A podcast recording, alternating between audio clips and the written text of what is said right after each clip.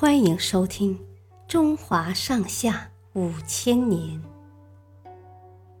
第五部《三国两晋南北朝》，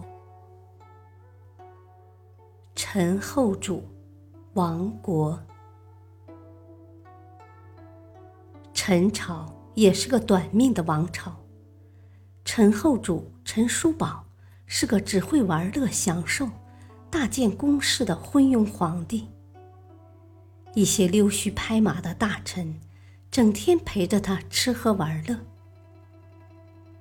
有位叫傅在的大臣，实在看不下去，就劝谏他说：“皇上，现在老百姓穷的日子都过不下去了，经常有人饿死、冻死。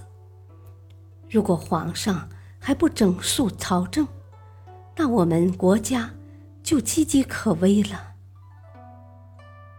陈后主怒气冲冲地说：“怎么治理国家，不用你来告诉我，你这是在危言耸听。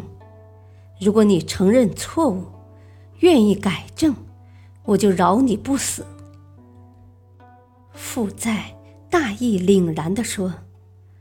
我的话句句发自肺腑，是做臣子的一片忠心。我的心和我的面貌一样，都不能更改。陈后主气得指着傅在说：“来人，将这个忤逆之人拉下去斩了。”傅在死后。就再也没有人敢来劝谏陈后主了。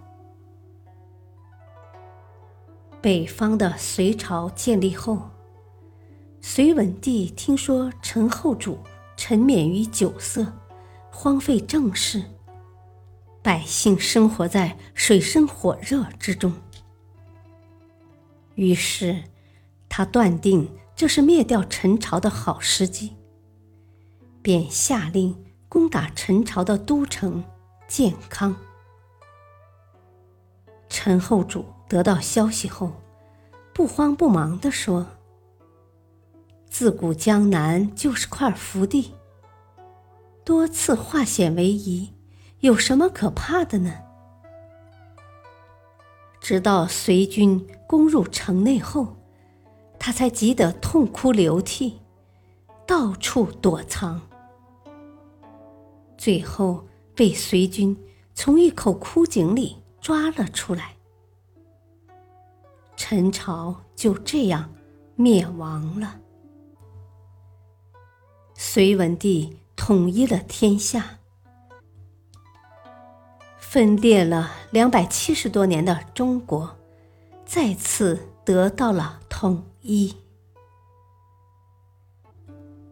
谢谢收听，再会。